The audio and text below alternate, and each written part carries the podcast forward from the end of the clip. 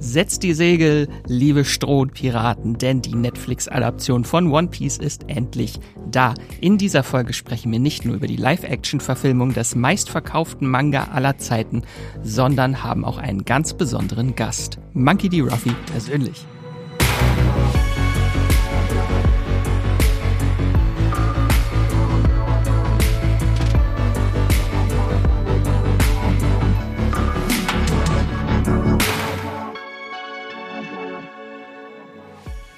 Hallo und herzlich willkommen zu einer neuen Folge vom Streamgestöber, eurem Moviepilot-Podcast, in dem wir euch durch die stürmischen Fluten an Neuheiten auf den hiesigen Streamingdiensten navigieren und für euch die besten Serien und manchmal auch Filme ausfindig machen. Und ähm, ich bin heute euer Kapitän. Mein Name ist Max. Ich bin Redakteur bei Moviepilot und an meiner Seite habe ich heute meinen Kollegen und ersten Offizier Jan Felix Wuttig. Hallo. Hi Max, freut mich dabei zu sein. Wir sprechen heute über die größte Netflix-Serie des Sommers, die Live-Action-Adaption von Eiichiro Odas Manga beziehungsweise auch dem dazugehörigen Anime One Piece ähm, die jetzt von den Showrunnern Matt Owens und Stephen Maeda zum Leben erweckt wurde. Und Netflix hat dabei keine Kosten und Mühen gescheut tatsächlich äh, und ist ein großes Risiko eingegangen mit der Serie, denn die erste Staffel wartet mit einem opulenten Budget von 16 Millionen Euro pro Folge auf, in Dollar etwas über 17 Millionen und zum Vergleich mal die äh, HBO-Serie The Last of Us dieses Jahr, die verschlangen um die 10 bis 15 Millionen pro Folge und die letzte Staffel von Game of Thrones kostete ebenfalls 15 Millionen äh, Dollar pro Episode. Also One Piece liegt dann noch ein bisschen höher. Äh, die ist aber nicht nur sehr teuer, die Serie, sondern auch sehr gut. Mm, in der Tat, ja. Äh, für alle One Piece Neulinge, vielleicht willst du einmal ganz kurz in einem Satz sagen, worum geht es überhaupt? Genau, also im Prinzip geht es um den jungen Monkey D. Ruffy, der immer den Traum hatte, der König der Piraten zu werden und dafür ähm, eine Crew zusammenstellt und sich auf die Suche nach dem sagenumwobenen One Piece macht. Das ist ein, äh, ja, ein Schatz, der von einem vom großen Piraten, genau, vom Piratenkönig vor seinem Tod versteckt wurde. Und vielleicht darf man noch dazu sagen, er hat dank einer Teufelsfrucht auch noch Kräfte. Er kann seinen Körper zu Gummi verformen. Genau. Das ist nicht irrelevant. Ja.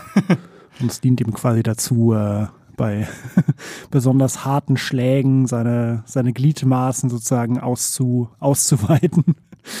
ja, genau. Genau, und diese Folge heute ist kein gewöhnlicher Seriencheck, in dem wir ausschließlich über eine Serie diskutieren. Und zwar besteht diese Folge aus zwei Parts. Bevor Jan Felix und ich äh, dann ausführlicher One Piece unter die Lupe nehmen, haben wir gleich zuerst einen ganz besonderen Gast im Podcast. Und zwar durfte Jan Felix bereits mit dem wohl ultimativen One Piece Experten über die Serie sprechen. Niemand kennt die Welt der Strohpiraten so gut wie er, zumindest in Deutschland würde ich sagen. Ich verrate noch nicht, wer es ist. Das wird gleich aufgelöst. Jetzt gibt es aber erst noch ein paar kurze Worte zu unserem Sponsor und im Anschluss geht's direkt los mit unserem Monkey D. Ruffy Special. Viel Spaß dabei. Magenta TV ist unser Sponsoring-Partner. Das TV- und Streaming-Angebot der Telekom bündelt Fernsehen und Streaming auf einer Plattform. Magenta TV gibt's als App, zum Beispiel auf eurem Smart TV bei Apple TV, auf dem Fire TV Stick oder auch über die Premium TV Box Magenta TV One. Alles völlig unabhängig von eurem Internetanbieter. Magenta TV ist ein super praktischer Hub für Live-TV und Streamingdienste wie Netflix, Amazon Prime Video, Disney Plus, RTL Plus sowie die Magenta TV Megathek. Die ist kostenlos mit dabei und hier findet ihr eine riesige und einzigartige Auswahl an Filmen, Serien und Shows. Mit dabei sind viele brandneue internationale Serien oder Staffeln, die ihr nur bei Magenta TV seht. Zum Beispiel Black Snow, The Congregation, The Crash oder Godfather of Harlem. Wie ihr zu Magenta TV und der Megathek kommt und welche verschiedenen Angebote es gibt, das erfahrt ihr über den Link in den Shownotes dieser Podcast-Folge. Und jetzt weiterhin viel Spaß im Streamgestöber. Heute habe ich einen ganz besonderen Gast bei uns im Streamgestöber Podcast, auf den ich mich schon die ganze Woche gefreut habe. Ähm, und um nicht zu viel vorwegzugreifen, stellt er sich vielleicht am besten einmal kurz selbst vor. Hey Leute, ihr kennt mich vielleicht. Ich werde der zukünftige König der Piraten. Oder nennt mich einfach Daniel. Super, vielen herzlichen Dank. Ja, genau. Klar, gerne. Ich habe heute bei mir Daniel Schlauch, den ihr aus einer Myriade an Rollen kennen werdet, aber insbesondere vielleicht aus One Piece. Er ist nämlich die Stimme von Monkey D. Ruffy, dem Piratenkönig im Werden sozusagen. Du bist aber seit fast 30 Jahren Synchronsprecher und hast da wirklich schon sehr, sehr viele Rollen gesprochen. Also ähm, Succession-Fans werden dich zum Beispiel als Roman Roy kennen. Ja. Ähm, du bist aber auch zum Beispiel die Feststimme von, von Zac Efron, ähm, hast ihn unter anderem in Bad Neighbors, Dirty Grandpa, Baywatch, ja. allen möglichen Sachen gesprochen. Ja, also nochmal vielen herzlichen Dank, dass du dir Zeit nimmst. Das Sehr toll. gerne. Also wie häufig musstest du gegenüber Fans schon sagen, ich werde der König der Piraten werden in den letzten 20 Jahren, die du jetzt Ruffy sprichst? Ah, ich glaube, ich habe irgendwann aufgehört äh, mitzuzählen. Das ist dann doch ein sehr beliebter äh, Satz, der immer wieder gewünscht wird. Und es ist ja auch schön, weil das äh, zeigt ja auch, wie wichtig den Leuten die Rolle oder allgemein das Produkt One Piece ist. Und deswegen sage ich es auch immer, immer wieder gern. Ähm, lieber als die Gum Gum Gatling, die auch oft kommt, weil da schreie ich mich immer zu Tode. Und äh, das ist dann doch ein bisschen anstrengend, aber auch die mache ich ganz gern. Nee, ist halt Teil äh, des Ganzen. Und wie gesagt, ich, äh, ich liebe unsere Projekte. Ich liebe One Piece ähm, und meine Rolle und bin froh, nach wie vor glücklich und froh, dass ich sie sprechen darf. Und da ähm, gebe ich natürlich dann auch gern wieder einiges zum Besten. Ja, das ist ja auch super. Also ähm, wirst du denn da oft auf der Straße irgendwie angesprochen oder sagen wir mal so, ne, so hypothetische Situation, du bist irgendwie beim Bäcker, du hast dir gerade ein Rosinenbrötchen bestellt ja. und dann kommen Leute auf dich zu und sagen irgendwie, sagen sie, sind sie, sind sie beim Film? Kommt sowas ja, vor?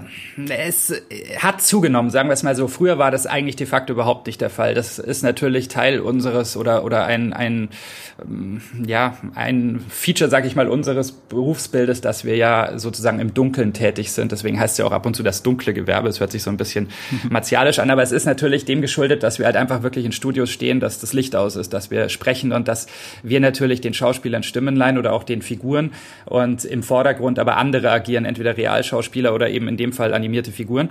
Ähm, aber ich muss zugeben oder sagen, es hat sich tatsächlich in den letzten Jahren äh, merklich geändert. Erstmal ist offensichtlich auch gerade in der Anime-Branche ähm, eine deut ein deutlicher, deutlicher Interessensprung entstanden hinsichtlich des Kennenlernens von äh, der deutschen Stimmen, was sich widerspiegelt eben in zahlreichen Conventions, die wir jetzt haben, die Max früher auch schon mitunter gegeben haben, aber die Schlagzahl oder die die Summe an Conventions, die in den letzten Jahren entstanden ist und auch die Anfragen, die jetzt an uns Sprecher herangetragen werden, die hat deutlich zugenommen, gerade auch nach Corona erstaunlicherweise. Und das gibt uns natürlich die Möglichkeit, viel mehr mit den Fans in Kontakt zu treten und auch persönlich vor Ort zu sein und mal Gespräche zu führen und rauszukommen aus dieser in Anführungsstrichelchen Dunkelheit, in der wir sonst tätig sind.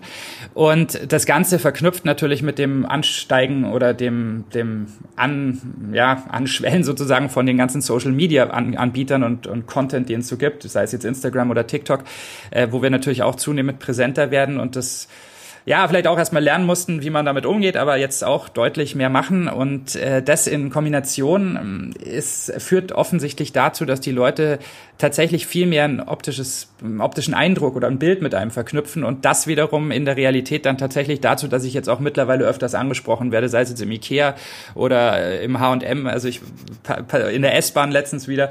Also es ist schon erstaunlich und, und witzig, dass sich äh, aufgrund dieser veränderten Gegebenheiten da draußen dann plötzlich auch die Wahrnehmung so ändert. Das fällt uns schon auch auf. Ja, also ich kann nur für mich persönlich sprechen, aber ich glaube, es geht äh, sehr vielen Fans so, dass man natürlich äh, die, die also gerade äh, One Piece durch die die Stimmen lebendig werden, ne? Und ich mir ja. einfach gar nichts anderes vorstellen kann, als als Ruffy mit deiner Stimme zu hören, so ne? Und ja, das ist schön. jetzt gerade in Bezug auf One Piece, also äh, du hast ja, wie gesagt, vor, vor 20 Jahren diese Rolle übernommen, so, ne? Mhm. Und ähm, das ist ja quasi auch so die, die, die ganze Szene in Deutschland ist ja meinem Gefühl nach auch einfach explodiert, ne? Also ich kann ja. mich nur erinnern, dass ich irgendwie so mit, mit 14 dann vor RTL 2 saß beim Anime-Nachmittag und mir die ganzen Serien angeschaut habe, die ich vorher ja. überhaupt nicht kannte. War das bei dir ähnlich oder warst du vorher schon Anime- und Manga-Fan? Und oder hat man wirklich quasi zu dir gesagt, hey, pass auf, es gibt hier diese Serie, die ist gerade Ne? Also die, die scheint gerade ein großes Ding in Japan zu werden und kommt jetzt zu uns und wir dachten da an dich. Tatsächlich eher die Richtung. Also ich habe äh, vor One Piece das Größte, was ich bis dato gemacht hatte an Anime war Ranma. Ähm, das war im Jahr 2001 da war ich gerade äh, noch mitten in den Endzügen meiner Schulzeit und kurz vorm Abitur und hatte tatsächlich bis dato eigentlich fast nur real gemacht, ähm, kaum Zeichentrick, ganz selten oder eben auch Anime. Und das war das erste wirklich große Anime-Projekt, wo ich mal teilgenommen habe. Und das hat mir echt krass Spaß gemacht. Und ich habe dann schon gehofft, dass noch mehr kommt. Und prompt äh, sagte dann dieselbe Firma, eben nachdem Ranma abgedreht war, das Material, was wir hatten, ganz abgedreht ist es ja eigentlich offiziell nicht, aber zumindest das, was wir hatten, äh, sagte dann, ja, du, wir haben jetzt äh, vom, von einem Kunden ein neues Produkt auf dem Tisch. Ähm, äh, ist eine auch eine Anime-Serie, da geht es um einen kleinen Jungen, der möchte Pirat werden ähm, und den einen riesigen Piratenschatz finden und der kriegt, der sucht sich da ein paar Leute zusammen und segelt mit denen über die Meere. Äh, mehr war es nicht. Und dann habe ich mir gedacht, ja, das hört sich ganz lustig an. Äh, ja, warum nicht? Ist auch wieder Anime, ist cool. Ähm, klar, ist eine große Rolle, weil die hatte damals schon angekündigt, um die oh, ich, irgendwas 100 Folgen, 110, 120 Folgen, glaube ich. Und das ist natürlich, wenn du das hörst, 120 Folgen, das ist natürlich Wahnsinn, weil dann weißt du, du hast einen riesen Job auch, das ist natürlich super. Und wie gesagt, Story hörte sich nett an. Ich durfte dann auch mal reinschauen, habe mir die Bilder angeschaut, fand das auch total cool, wie das rüberkam.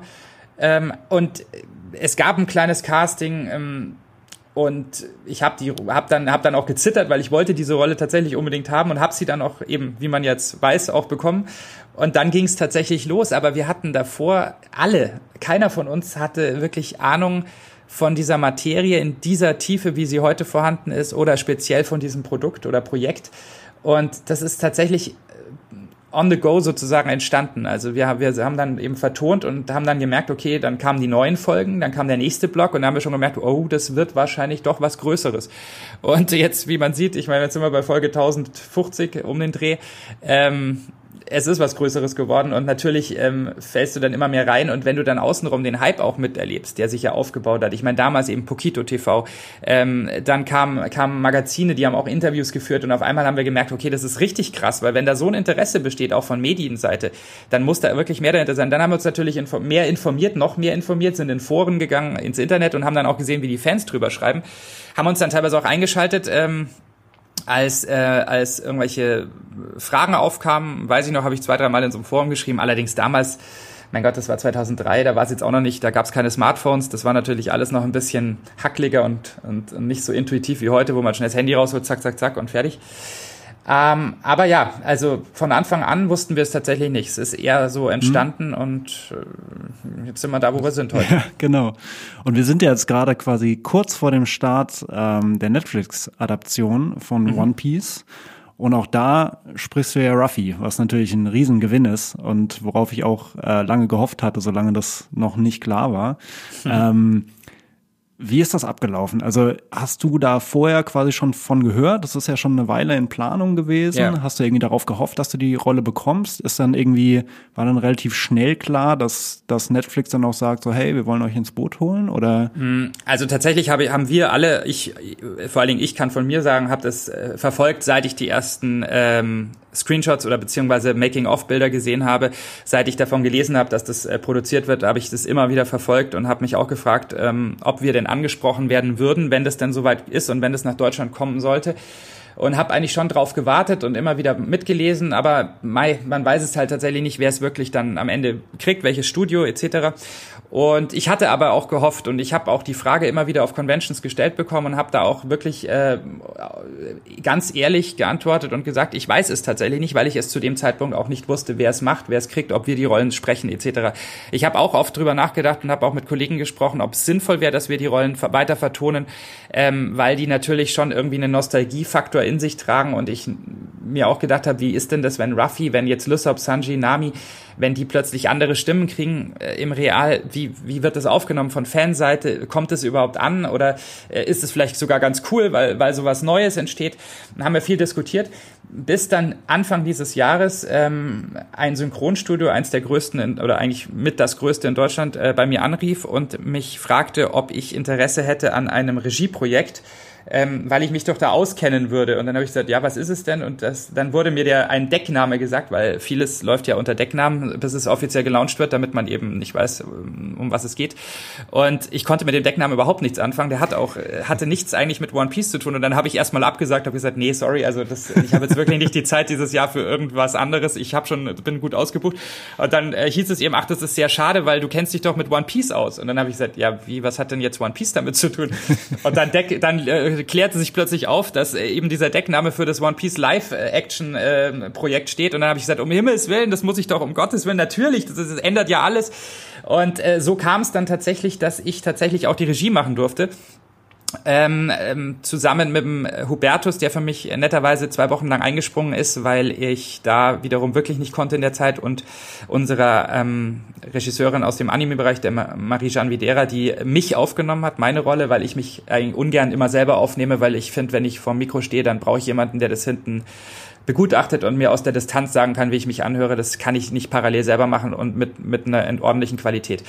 Ähm, aber im Endeffekt durfte ich dann eben die Regie machen und das war natürlich dann auch der Punkt, wo wir dann im Vorfeld gesagt haben mit der Firma, jetzt müssen wir uns mit Netflix erstmal zusammensetzen und mal diskutieren. Und es war natürlich auch das Tolle, was man dann eben machen konnte, dass man die Möglichkeit hatte, direkt mit Netflix drüber zu sprechen. Wie sieht denn der beste Weg für die Vertonung aus? Wollen wir es riskieren, neue Stimmen zu nehmen? Wollen wir es riskieren, die alten zu nehmen, die natürlich auch auf die Charaktere passen müssen? Äh, was auch schwierig war am Anfang. Wir wussten nicht, ob das mit den Originalstimmen wirklich funktionieren kann. Das sind teilweise deutlich jüngere Schauspieler. Ähm, und in dem Zuge haben wir dann einfach ein Casting angesetzt, haben mit Netflix vereinbart, wir machen ein Casting und haben dann sowohl eben die, die originalen Hauptstimmen gecastet auf die Rollen, als auch ähm, jeweils zwei bis drei neue ähm, Stimmen und haben das dann eben mit Netflix äh, abgesprochen, haben uns das alles angehört, haben uns ausgetauscht und haben dann am Ende doch beschlossen, dass es unserer Meinung nach und auch der Meinung nach vieler Leute, denen wir es vorgespielt haben in der Firma, ähm, die auch meinten, nee, das funktioniert mit den Originalstimmen. In dem Zuge haben wir dann eben gesagt, okay, wir gehen das Risiko ein, wir nehmen die Originalstimmen, weil doch der höchstwahrscheinlich Nostalgiefaktor für die Fans ähm, auf jeden Fall so schwer wiegt, dass eventuelle äh, Thematiken hinsichtlich des Stimmalters auf diese jungen Charaktere dadurch über, über, überwiegen. Und das haben wir dann eben so gemacht und ich war dann eben auch sehr dankbar, dass ich an der Stelle war und quasi da Einfluss drauf hatte, weil ähm, ich auch im Nachhinein sagen muss, ich glaube, es hat wirklich funktioniert und ich glaube, es ist echt gut geworden. Und ich freue mich jetzt wahnsinnig auf den, auf den, auf den Release äh, und bin hoch gespannt. Also ich habe natürlich schon im Vorfeld viel jetzt in der Mischung mitbekommen und gesehen. Ähm, aber wenn es jetzt wirklich mal on air geht und dann bin ich sehr gespannt, wie die Resonanz sein wird. Ich weiß, Live-Actions haben immer äh, werden immer kritisch beäugt. Das ist, ein, ist eine schwere Bürde für so ein Projekt, ein Anime, ähm, ein Anime zu übersetzen ins, ins reale Leben. Und es wird viele Kritiker geben und es wird auch viele Leute geben, die nicht damit einverstanden sind und sagen, das ist äh, nicht der Anime und das will ich nicht und das, das ist nicht das, was One Piece ausmacht. Ich muss trotzdem sagen, mir zwar uns allen hat es wahnsinnig viel Spaß gemacht. Ich glaube wirklich, Oda und auch das Netflix-Teams haben da, Netflix-Team haben da zusammen wirklich was Tolles geschaffen ähm, haben sich wirklich wahnsinnig viel Mühe gegeben. Man sieht es auch an den CGIs, an den Effekten, an der ganzen, an den Charakteren am Cast. Ich finde es wirklich super und ich finde, man muss dem Ganzen, sollte dem Ganzen eine Chance geben. Und ähm, ich bin froh, dass wir am Ende wirklich dabei sein durften und dass ich tatsächlich auch Regie führen durfte und da sozusagen das Ganze von vorn bis hinten mit begleiten durfte. Ja, also ich hatte ja tatsächlich schon das Glück, mir mit meinem Kollegen Max äh, die, die Folgen der ersten Staffel jetzt anzuschauen. Ja. Und ich bin tatsächlich auch begeistert. Und cool. ähm, ich habe so ein bisschen gemerkt, also hattest du das Gefühl, es gibt einen großen Unterschied? War das ein bisschen ein anderer Ruffy für dich, den du gesprochen hast? Also manchmal, na, also natürlich sind jetzt auch irgendwie 20 Jahre vergangen, seit quasi dieser Arc, also diese Storyline äh, im Anime erzählt wurde. Ähm, mir kam die Stimme auch einfach reifer vor oder es kam ja. mir so ein bisschen vor, als wäre es ein reiferer Charakter schon. Äh, definitiv. Also wir haben auch drauf, wir haben uns, meine oder unsere Vorgabe war schon die, dass wir gesagt haben, wir dürfen dieses äh, teilweise sehr chargierte, was wir haben, dieses quietschige, was für den Anime ja oft genutzt wird, äh, das müssen wir ein bisschen runterfahren. Wir sind im Realbereich, klar, die Stimmen sollen erkennbar sein und müssen die Originalstimmen sein, aber wir müssen ein bisschen versuchen, wegzukommen von der, vom, vom, vom animierten Bereich, vom Zeichentrickbereich, weil dann wird's Klamauk, dann wird's einfach lächerlich das sind Realcharaktere und die kannst du nicht wirklich so quietschig teilweise spielen oder sprechen. Und wir haben uns versucht, dann nicht zu weit weg zu entfernen vom Anime, weil das soll natürlich den Originalklang beibehalten. Äh, aber wir haben versucht, es ein bisschen ähm, sage ich jetzt mal, anzupassen an die Gegebenheiten, die die Charaktere darstellen. Und ich hoffe und glaube, eigentlich ist es uns ganz gut gelungen. Ähm, klar, bei der, bei zum Beispiel beim beim Hubertus und bei der ähm, Hubertus von Lerchenfeld-Sanji und bei der Steffi Kellner, die Dynami spricht, da war es zum Beispiel eigentlich kaum ein Problem, der Hubertus hat immer noch ähm, eine wirklich sehr, sehr jugendliche Stimme, sage ich mal. Und die Steffi, das ist bei, bei den Damen häufiger so, die kann man äh, leichter auf jüngere Frauen oder jüngere Schauspielerinnen besetzen als bei Männern.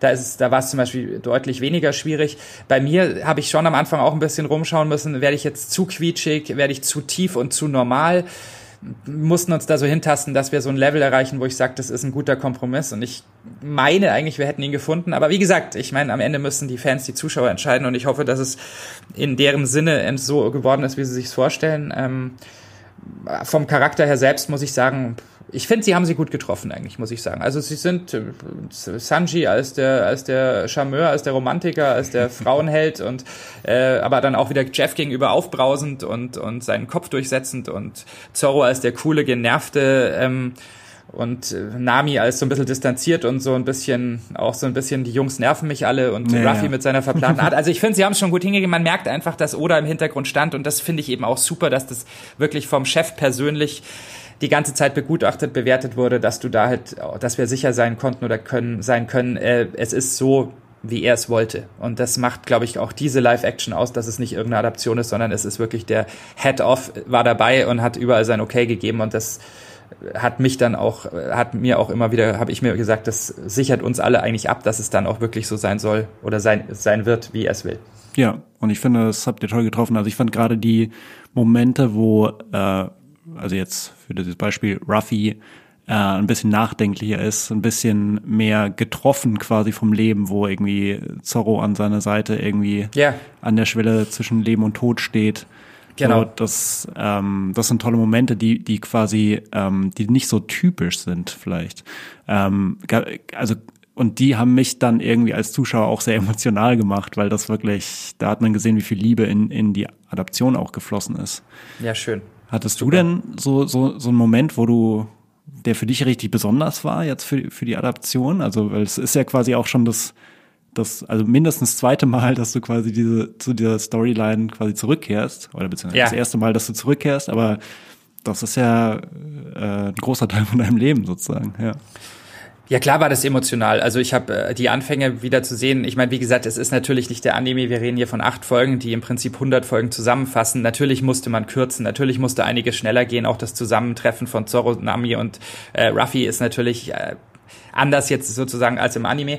Ähm, aber trotzdem wurden viele Elemente übernommen und gerade auch diese Kleinigkeiten zu sehen, ähm, äh, die, die, äh, die, jetzt muss ich aufpassen, dass ich nicht spoilere, ähm, dass diese Kleinigkeiten zu sehen, die halt da als so Details eingebaut wurden, wo man halt, äh, wo man, ja, wo man merkt einfach, wie viel Leidenschaft oder beziehungsweise Wissen und halt auch die Wissen um die Wichtigkeit mancher Elemente äh, vorhanden war, dass man gerade die sozusagen wieder herangezogen hat und die eingebaut hat in die Realserie, damit man eben ähm, wieder diesen Rückgriff macht, damals auf diese ursprünglichen Zeiten von One Piece. Das fand ich total bewegend, muss ich sagen.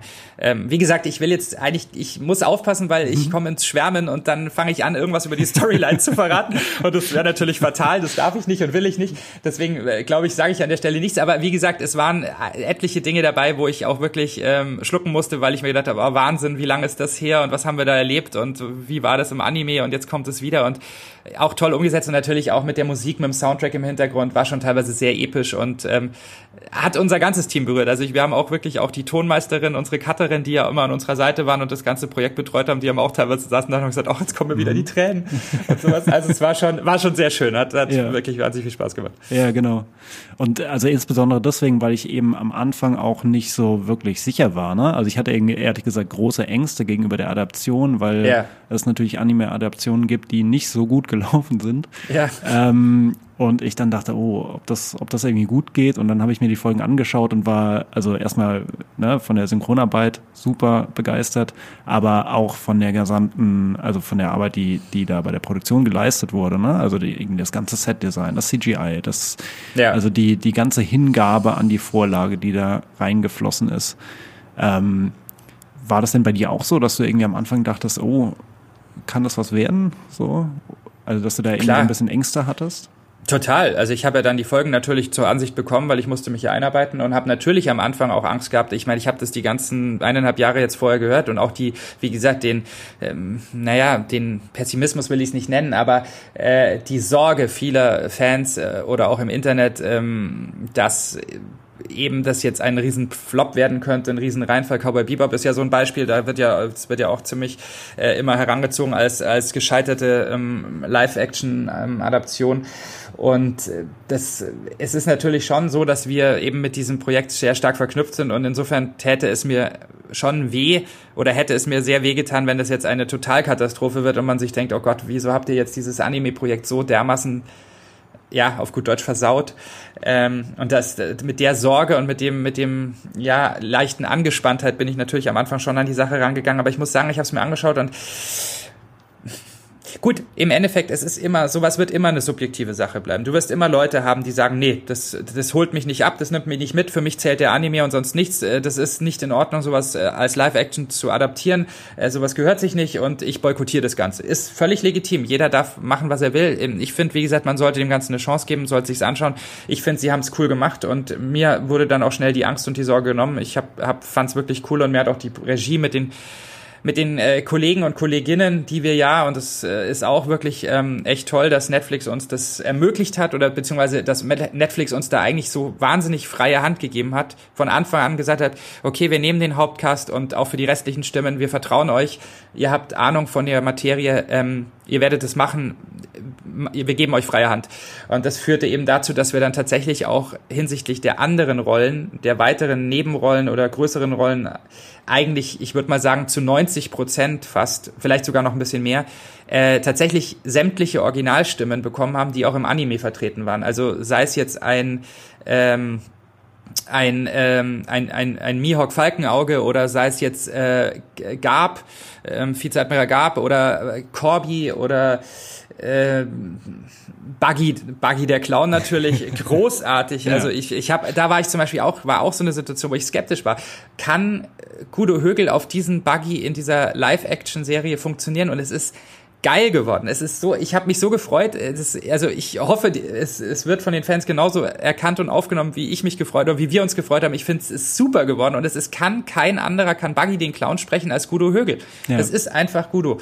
Und ähm, insofern bin ich da auch sehr, sehr dankbar wirklich, dass wir diese Chance bekommen haben, auch diese anderen Stimmen zu benutzen und ähm, und damit auch diese Epik eigentlich da zu unterstützen, indem wir halt äh, wirklich ja, eigentlich den Anime so ein Stück weit zurückgeholt haben. Ja. Vom, ja. Im, zumindest im Audiobereich. Ja. Und äh, das, ja, das, das ist schon, ist schon cool. Und das, wie gesagt, diese, diese Aspekte gepaart mit dem, wie ich dann die Folgen angesehen habe, haben mich dann schon überzeugt, dass das, glaube ich, durchaus Potenzial hat und ähm, schon was Cooles werden könnte. Jan Felix, ich bin dezent neidisch. Auf jeden Fall vielen lieben Dank erstmal an Daniel äh, beziehungsweise Ruffy. Äh, toll, dass du da warst und uns so einen kleinen Blick hinter die Kulissen gegeben hast. Ähm, jetzt wollen wir aber noch etwas konkreter über die One Piece Serie von Netflix sprechen. Weil wir beide die Serie super finden und damit die Frage, lohnt sich das, eigentlich schon beantwortet haben, ähm, gestalten wir unseren Seriencheck unsere Serienbesprechung heute etwas kreativer mit speziellen Fragen und kleinen Rankings ähm, mit Spoilern für die ganze Serie, nicht für den kompletten Anime, nur für die äh, acht Folgen der Netflix-Serie. Ähm, weil wir könnten jetzt, glaube ich, auch bestimmt lange mäkeln und auch über Kritikpunkte sprechen und uns daran aufhalten. Aber wir wollen One Piece einfach mal zelebrieren und genau die Positivität äh, vermitteln, die uns auch die Strohhutbande näher gebracht hat. Und weil ich finde, One Piece schafft etwas, was nicht viele Serien schaffen, dass ich etwas fühle und fantastisch unterhalten werde. Kannst du das unterschreiben? Auf jeden Fall, ja. Also ähm, auch ich hatte, glaube ich, wie viele andere Leute einfach ein bisschen Angst vor dieser Serie oder beziehungsweise Angst, enttäuscht zu werden von dieser Serie ähm, und bin jetzt hin und weg. Ähm, es gibt einfach irgendwie 1000 Gründe, warum diese Serie toll ist. Und ein paar gehen wir davon gleich durch. Genau. äh, ich würde sagen, damit starten wir mit der wichtigsten Frage, die viele Fans vor dem, Schla äh, vor dem Start schlaflose Nächte wahrscheinlich bereitet hat. Und zwar, hat One Piece den Anime-Fluch gebrochen? Was würdest du sagen? Ja, also für mich auf jeden Fall ja. Ähm, ich fand äh, der eine große Punkt, abgesehen von allen kleinen Details, den äh, viele Anime-Adaptionen oder Manga-Adaptionen in den letzten Jahren haben vermissen lassen, war irgendwie so die Liebe zur Vorlage, die Hingabe von Cast und Crew an das, was überhaupt es erst möglich gemacht hat, dass eine Sache groß geworden ist, ne? dass es jetzt Millionen von Fans hat. Und das spürt man bei One Piece einfach ganz stark, dass die Leute wirklich sich hingekniet haben und gesagt haben, okay, wie können wir eine lebendige Welt erschaffen, die toll aussieht. Ja? Also man äh, jetzt mal irgendwie von den ganzen, mal mit den Piratenschiffen angefangen, die wirklich, die ja wirklich, also die ja wirklich benutzt wurden, die wirklich tatsächlich funktionstüchtige, riesige Schiffe sind. Einige aus der äh, Serie Black Sails übrigens wiederverwertet, genau. ja. Ja. Ähm, und äh, unfassbar schön ausgestaltete Sets. Also irgendwie, äh, es, es gibt einen Raum, an den ich mich erinnere, der einfach komplett voll ist mit Porzellan, also wirklich, wo, wo jemand irgendwie Stunden und Stunden zugebracht haben muss, um das alles irgendwie so an die Wände zu kleben, so.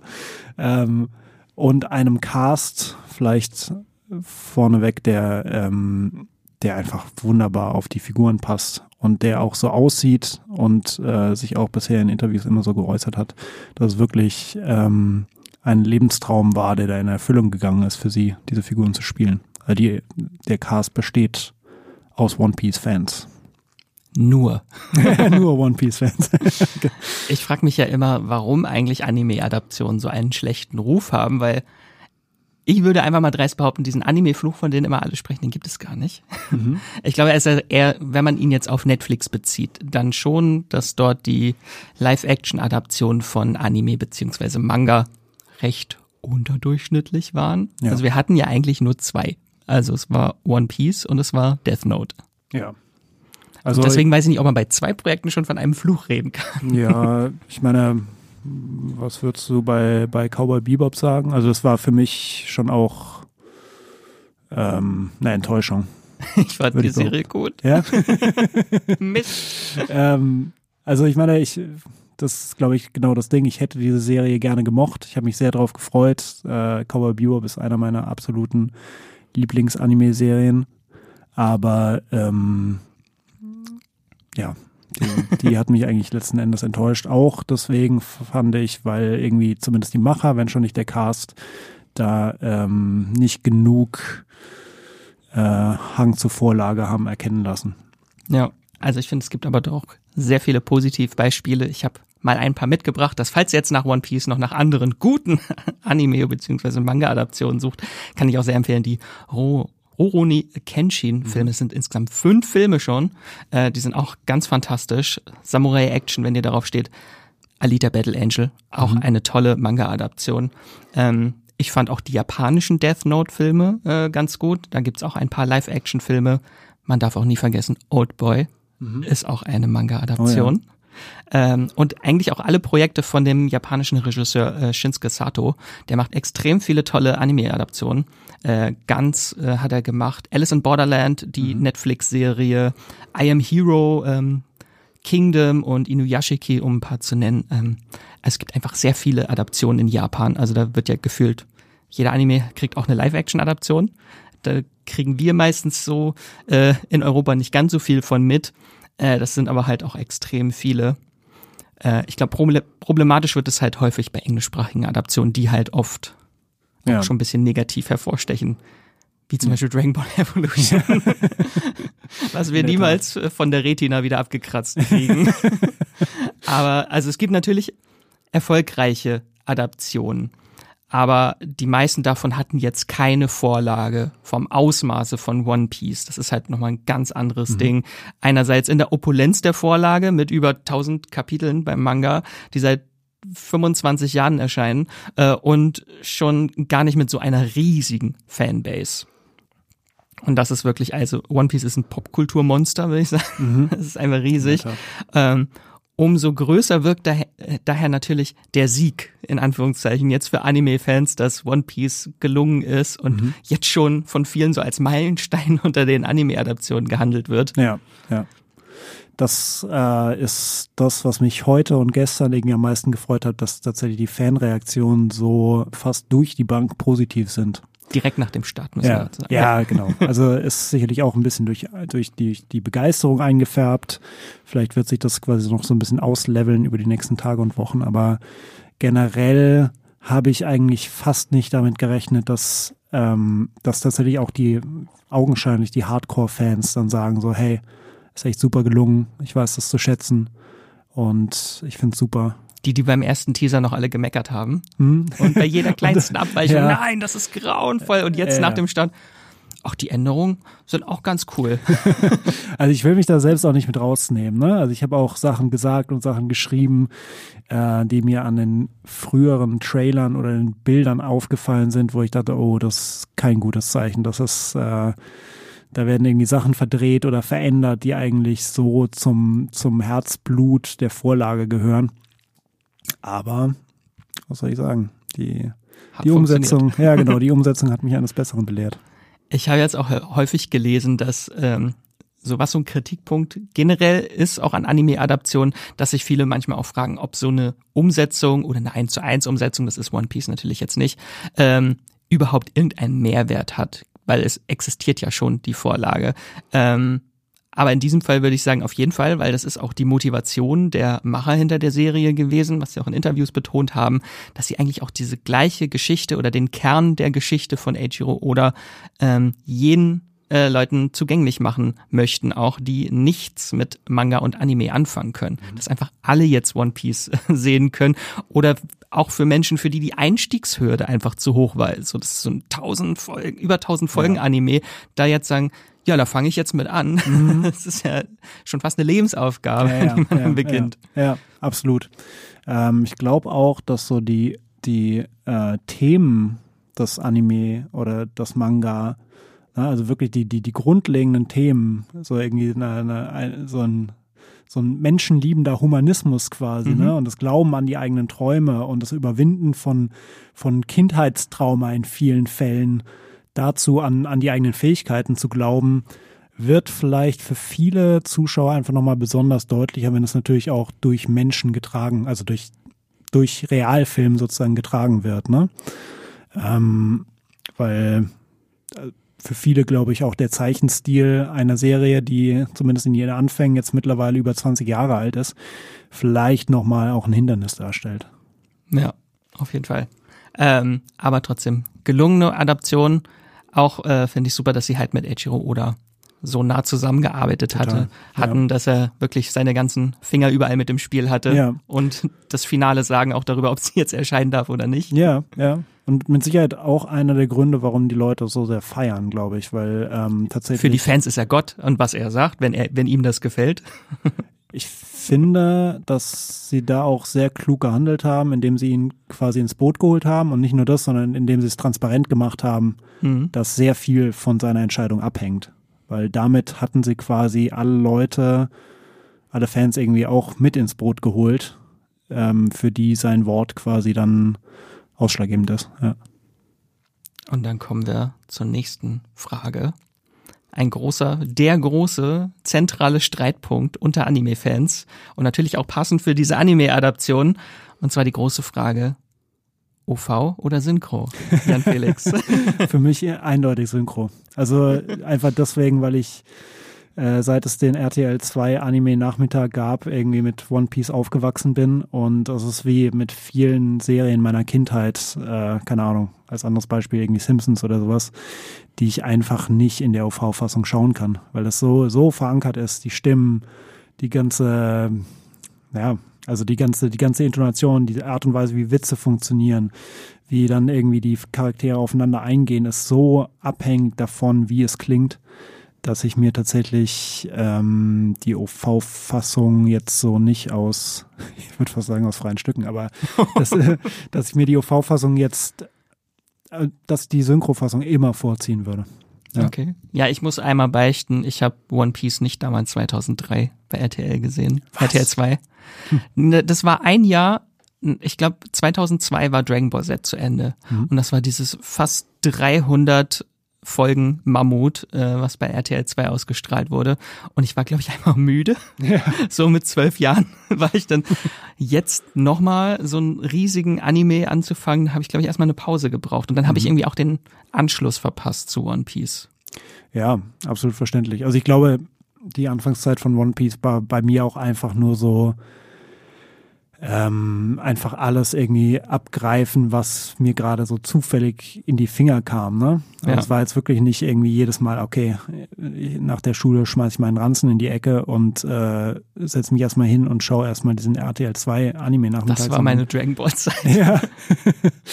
ähm, sondern ich habe davon eigentlich erstmal so von One Piece überhaupt erfahren und so quasi die Reihenfolge der Folgen und so die, die das zusammenhängende Abenteuer war für mich erstmal egal.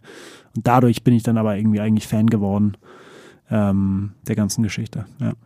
Ich weiß noch, bei Dragon Ball habe ich, äh, Dragon Ball Z habe ich das auch damals gemacht, wenn man mal ein paar Folgen verpasst hat, äh, hat mir eigentlich schon fast einen großen Teil der Story verpasst, dann habe ich dann im Manga nachgelesen, damit ich dann wieder ja, den Anschluss habe. ja, das ist das ist wahre Verpflichtung. Das hätte ich bei One Piece jetzt, glaube ich, nicht gemacht, weil es einfach too much ist mittlerweile. Das ist einfach zu viel. Ja, es ist Ich habe halt keinen Platz zu Hause für 100 Anime-Bände. So. Naja, das stimmt. Also es ist schon irgendwie echt ähm, ein, eine große Bürde, die man sich da, die man sich da auflädt, wenn man jetzt sagt, so, okay, ich fange damit jetzt an. Aber wie dem auch sei, also wenn Leute ähm, dafür die Zeit haben, darauf Lust haben, dann, dann by all means sozusagen. Aber keine Sorge, ich bin später dann bei One Piece eingestiegen. Ich bin kein kompletter Noob. ähm, um aber zu der Frage zurückzukehren, äh, ich finde für mich persönlich ist es gar nicht so leicht zu beantworten in diesem Fall mit OV oder äh, Synchro. Ich habe die Serie zweimal komplett gesehen und ich finde, es sind schon zwei sehr unterschiedliche Serien in der jeweiligen Sprachfassung, weil natürlich auch Namen und Begriffe teils völlig unterschiedlich sind. Es hat auch nochmal so einen ganz anderen Flair. Und natürlich die deutsche Synchro hat was unglaublich Vertrautes, ganz viel Nostalgie. Das macht unglaublich viel Spaß. Ich finde im Original, da knallen die emotionalen Momente noch ein bisschen mehr, die wirken ein bisschen roher. So vor allem diese berühmte Hilf mir Ruffy-Szene, ohne sie jetzt zu spoilern. Ähm, oder auch das Ende auf dem Schiffsdeck, das hat mich wenn ich die jetzt wirklich auch direkt im Vergleich gucke, hintereinander, einmal auf Deutsch, einmal auf Englisch die Szenen, dann kriegt mich das der Originalton einfach noch ein bisschen, weil es noch nahbarer ist von dem Schauspiel der jeweiligen Person. Ja, da hast du recht. Also äh, grundsätzlich würde ich mich für Synchro entscheiden, aber es gibt einfach Momente, so Geplänkel zwischen den Charakteren, zum Beispiel Sanji und, und Zorro, ne, die sich ja quasi also nicht ausstehen können, so, oder zumindest immer irgendwie so, so, einen- so einen kleinen unterschwelligen Seitenhieb-Kampf am Laufen haben, wo das nochmal mehr zieht, wo einfach die Sprüche besser sitzen, wo wirklich irgendwie ein hoffentlich gut bezahlter Drehbuchautor da, da saß und dann überlegt hat, so, okay, was könnten die zueinander sagen? Ja? Wahrscheinlich nicht ganz so gut bezahlt, sonst würden die Drehbuchautoren ja nicht streiken. In der Tat. Hoffen wir mal, dass es jetzt nicht unbedingt an, an One Piece hing, aber Es lag an wär's. Netflix. Ja, ja, ja, genau. Ähm, ich muss auch sagen, also es sind so ein, einzelne Figuren auch, wo ich dann sage, oh, bei dieser Figur, da präferiere ich auf jeden Fall den O-Ton. Zum Beispiel Mihawk liebe ich im O-Ton. Einfach auch so diesen leichten Dialekt, den er noch hat und dieses, diese leichte, arrogante Genervtheit kommt Ja. bei ihm in der Originalstimme noch viel mehr zum Vorschein. Ja. Die finde ich ähm, super und natürlich auch die ganzen unterschiedlichen Dialekte in der Serie und Akzente Ja, des Casts halt Iñaki Godoys ganz fantastischen mexikanischen Mhm. Akzent, der immer noch so mitschwingt in seinem Ruffy. Ja, ja. Oder die ganzen britischen Akzente von Garb und äh, Jeff zum Beispiel. ja, ja. Craig Fabbers. Das, ja. Deswegen, das ist so ein Für und Wider und eigentlich ist beides geil. Von daher würde ich auch sagen, wenn ihr gut Englisch versteht, guckt die Serie einfach zweimal. Also ich finde gerade, ähm, was ich für mich, was für mich so am meisten ähm, raussticht, ist, ähm, über den wir auch nachher nochmal reden werden, aber McKinley Belcher III, der Arlong spielt und ähm, der ein paar wunderbare, wirklich unglaublich toll geschriebene und gespielte äh, Monologe hält. Und die sind wirklich, die sind Gänsehaut im Original. ja, Gänsehaut. Die, die sind, das sind wirklich Meisterwerke. Die sollte man sich als großer Fan auf jeden Fall wenn man es nicht ohnehin schon tut, im, in der OV-Version nochmal anschauen. Zur Not auch mit Untertiteln. Ja. Ähm, dann kommen wir zu einem kleinen Ranking, in dem wir jetzt einfach, wir wollen jetzt nicht ausführlich diskutieren über alle Charaktere, sondern wir machen jetzt so ein paar kleine Rankings. Und da fangen wir an mit, wer ist der MVP der ersten Staffel? Und damit meine ich jetzt nicht vorrangig den besten Charakter. Ich glaube, der Posten geht sowieso immer an Ruffy, unser mhm. übermotivierter Motivationscoach. so kommt er mir immer ein bisschen vor. Äh, der steht für mich außer Konkurrenz, deswegen auch so Figuren, die uns am meisten überrascht haben auch. Ja. Ähm, Du darfst gerne anfangen. Mit welchem Platz fangen wir eigentlich an? Also Von hinten, wenn, ne? wenn Ruffy für den ersten Platz ausfällt, würde ich sagen, ja, ist ein bisschen unruhig. Also Platz drei setze ich jetzt mal ähm, Jeff. Mhm. Ähm, also das, Chef ja. Jeff. Chef Jeff, genau. ähm, also quasi Sanjis Chef auf dem Barati äh, Restaurantschiff. Der finde ich einfach super, also ganz toll umgesetzt ist in der Serie, extrem viel Herz mitbringt und eben auch genauso dieses, dieses, also einfach ein, ein arroganter, naja, nicht arrogant, überhaupt nicht arrogant, sondern eher ein, ein, ein, sagen wir mal, schlagkräftiger Koch ist, mhm. der wirklich äußerst, also einfach sehr, sehr grob ist, aber irgendwie ein riesiges Herz hat. So, tough ne? Love. Ja, genau, Tough Love. So, das, die, die Verkörperung von Tough Love im Prinzip.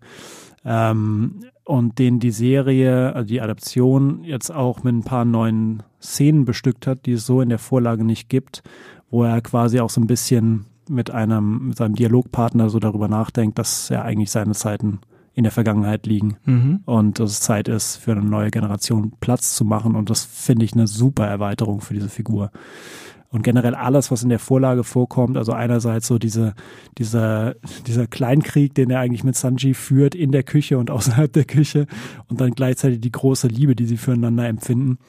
Die ist toll umgesetzt und ähm, auch super äh, gemacht in der, in der kleinen Hintergrundgeschichte, die auch erzählt wird, wie sich die beiden überhaupt kennengelernt haben. Äh, genau, deswegen wäre das, glaube ich, mein dritter Platz. Es gibt einfach zu viele gute Charaktere. Ich nehme jetzt mal auf Platz drei Nami. Ganz ja. einfach. Ich mag ihren emotionalen Entwicklungsbogen in der Staffel mit mhm. am meisten. Ähm, so am Anfang sträubt sie sich extrem dagegen, Teil einer Piratencrew zu werden wird's dann aber trotzdem ja. direkt am Anfang.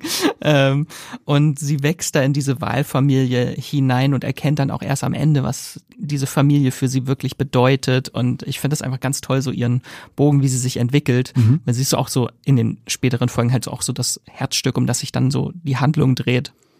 Äh, das fand ich ganz toll. Ich mag ihre Dynamik mit den Strohhutjungs enorm. Mhm. Ja, ja, auf jeden Fall. Die sich da die ganze Zeit kabbeln und sie sitzt mittendrin. Mhm. Ähm, und obwohl sie ihren eigenen Arc auch erst am Ende bekommt, in den letzten oder ab der vorletzten Folge, finde ich, äh, kann sie halt auch schon vorher mit unglaublich vielen tollen Momenten glänzen. Ja.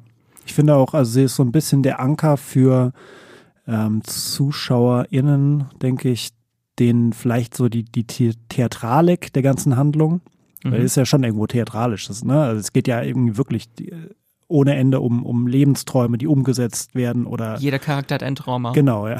Ein, ein Trauma und ein Traum, muss man sagen. Ähm, und sie ist so ein bisschen, na, also für, für weite Teile der ersten Staffel ist jetzt einfach so, ey, bleib mal ein bisschen auf dem Boden so, ne? Nicht jeder muss hier gleich irgendwie mit seinem riesen Lebenstraum um die Ecke kommen, nur damit sich dann am Ende natürlich herausstellt, dass sie auch Riesenträume hat und einfach nicht die Gelegenheit bekommen hat, die überhaupt irgendwie umzusetzen. Aber sie ist quasi, glaube ich, so ein bisschen der, der Aufhängepunkt für Leute, die dann sagen so, okay, ich, äh, mir, mir wird das gerade irgendwie so ein bisschen zu dramatisch. Es ist gut, eine Figur zu haben, die so ein bisschen auf dem Teppich bleibt. Ja. Ich wünschte mir tatsächlich, Emily Rudd, die Schauspielerin, könnte noch etwas mehr von ihrer Kampferfahrung zeigen. Mhm. Sie hat nämlich einen Schwarzgurt in Karate. Ja. Deswegen, ich wünsche mir mehr Kämpfe mit Nami. Es gibt beachtlich viele Kampfsportler in diesem Cast. Da kommen wir, glaube ich, auch jetzt gleich nochmal dazu. Ja. Äh, was ist dein Platz zwei? Mein Platz zwei ähm, wäre, ich glaube, ähm, Tess Skyler als Sanji. Das ist mein Platz zwei. Okay. Dann, also Dann reden glaube, wir jetzt über Sanji und über Kampfsport. Ja, okay. Also irgendwie erstmal äh, ich muss zugeben, dass vor der Serie ich schon irgendwie begeistert war von Tess Skyler, weil der, also lest es euch wirklich mal durch. Es gibt ein paar tolle Artikel über ihn und seinen Werdegang. Auch von Jan Felix geschrieben. Zum Teil. Und äh, genau, also es, der irgendwie unglaublich viel gemacht hat in seinem Leben, der irgendwie, keine Ahnung, ist äh, Extremsportler. Ja, ja, Extremsportler hat irgendwie, äh, kam so ein bisschen von nichts, hat dann aber irgendwie angefangen, irgendwie Surfbretter zu bauen, ist um die Welt gereist, hat dann irgendwann so die, die Schauspielprofession für sich gefunden. Und ähm, für ihn war es, glaube ich, auch so ein bisschen einfach so, so ein Lebenstraum, dann, dann zu, zu Sanji zu kommen. Und hat dann einfach angefangen, wie ein, wie ein Wilder, wie ein Berserker, Kampfsport zu trainieren, hatte keine Erfahrung vorher und äh, wie man in der Serie auch sieht, hat er das einfach äh, mit Bravour gemeistert. Er hat halt auch irgendwie zehn Stunden am Tag trainiert dafür, für keine Ahnung wie, wie lange. So, ne? Er ist jetzt auch ganz frisch, äh, hat er seinen Schwarzgurt, seinen ersten in Taekwondo bekommen. Genau, ja. ja. also er macht ja. weiter. Ja. Man muss ihn einfach auf Instagram folgen, gefühlt jeden Tag, also was der an Sportarten alles macht. Das ist ja, ja. Das ist groß. Also ist irgendwie Großartig. einfach extrem viel Leidenschaft und Hingabe dabei. Und er setzt es halt auch super um. Also jetzt äh, quasi die, die, den körperlichen Aspekt habe ich schon genannt, aber auch die Art und Weise, die Manierismen der Sanji-Figur, ne? So irgendwie, es wird zwar zu wenig geraucht sozusagen für die Vorlage, aber trotzdem so diese. Was man sonst niemals sagen dürfte. ja, es wird genau zu wenig so. geraucht. ähm, aber die, die ganze Art, ne? Also so diese, diese dieses Geplänkel mit seinem Chef, aber auch die, die, die Menschenliebe, mit denen er quasi ähm, Leute, die zu ihm kommen, was zu essen brauchen, irgendwie dann, dann bedient. Ja? Die, Oder äh, seine Dynamik mit Zorro. Der einzige Mensch, für den Fall. er keine Liebe übrig hat. Ja, genau. Mit dem er sich auch quasi die ganze Zeit dann, dann äh, äh, äh, streitet. Ähm, und also die Art und Weise, wie Tess Skyler quasi auch so den, äh, die, die Leidenschaft von Sanji umsetzt, wenn er davon redet, wo er gerne hin möchte. Ne?